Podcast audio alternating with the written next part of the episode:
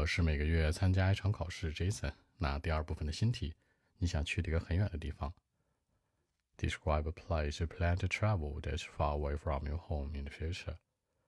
Well, actually, mention about that topic. I'm planning to go on a long journey with uh, some of my friends. I mean, very good friends.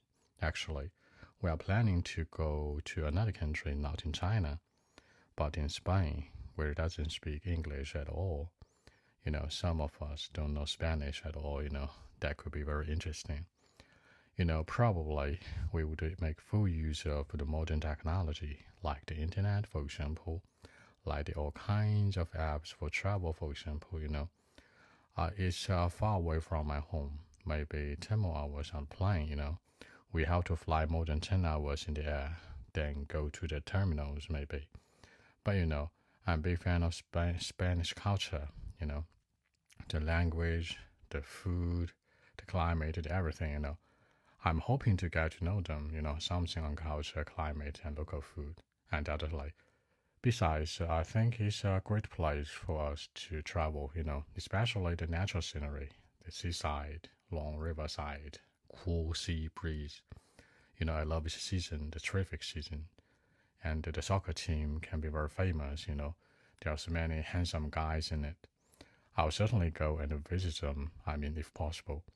By the way, I can learn some Spanish as well. It sounds very interesting, you know, the pronunciation, above all, for me. You know, uh, I would definitely give it a try on its uh, beef steak. It's also famous too, you know. So there are actually many reasons for me to go on this long journey. Too many reasons in it. So that's it. 那其实说到这个话题呢，我特想说的是一个长途旅行，跟朋友们一起去，对吧？我打算去一个长途旅行。I'm planning to go on a long journey, go on a long journey with some of my friends，跟我的朋友们一起去。你可以解释一下，besties 闺蜜，close friends 好朋友，对不对？或者 classmate 都可以。那其实我们要去的不是在中国，在另外一个国家。Actually, we are planning to go to another country, not in China, but in Spain，而是在什么西班牙？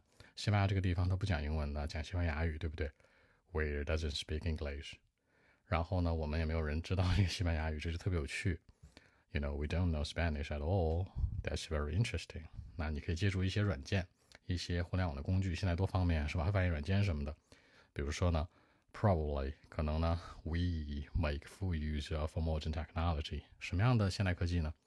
Internet, social apps 或者 apps for travel 都可以用，对吧？各种旅行软件啊，互联网啊，总之很方便，翻译什么的。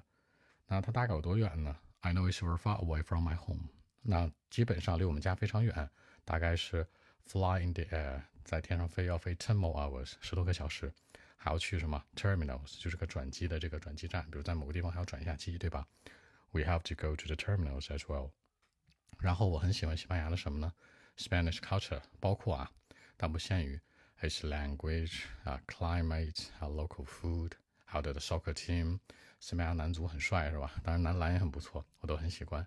还有它的自然风光的地方，一些 natural scenery，比如说它的 seaside，它的 long riverside，还有它的 cool sea breeze，海边的微风，sea breeze 海风是吧？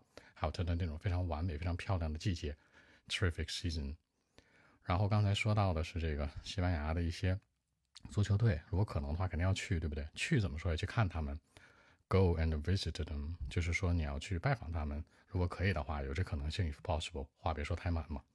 除此之外呢，就是西班牙语我也想学一学，虽然挺难，但听着挺好玩的，是吧？If possible, I'd like to give it a try on Spanish as well. You know, the pronunciation, the words，这些都可以说一说。还有就是它的那个什么 beef steak，它那牛排。就是各种什么西班牙海鲜饭、西班牙牛排是吧？到当地找一找，到底有没有？我非常有兴趣，所以有这么多的理由支持我去，对吧？I got many reasons to travel to Spain 就可以了。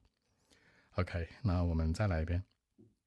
Well, actually, I mentioned about that topic. I'm planning to go on a long journey with uh, some of my classmates and good friends. Actually, we are planning to go to another country in Spain, you know, where it doesn't speak English at all you know, some of us, all of us don't know Spanish, you know, it's very interesting.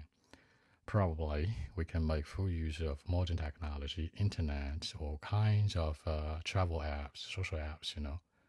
Uh, that could be great, uh, helpful maybe. I know it's very far away from my home. You know, we have to fly in the air 10 more hours. Very long, you know, long journey. And uh, actually, we have to go to the terminals too. But you know, uh, I'm a big fan of Spanish culture. I'm hoping to get to know something on its culture, like uh, include language, climate, local food, and elderly food.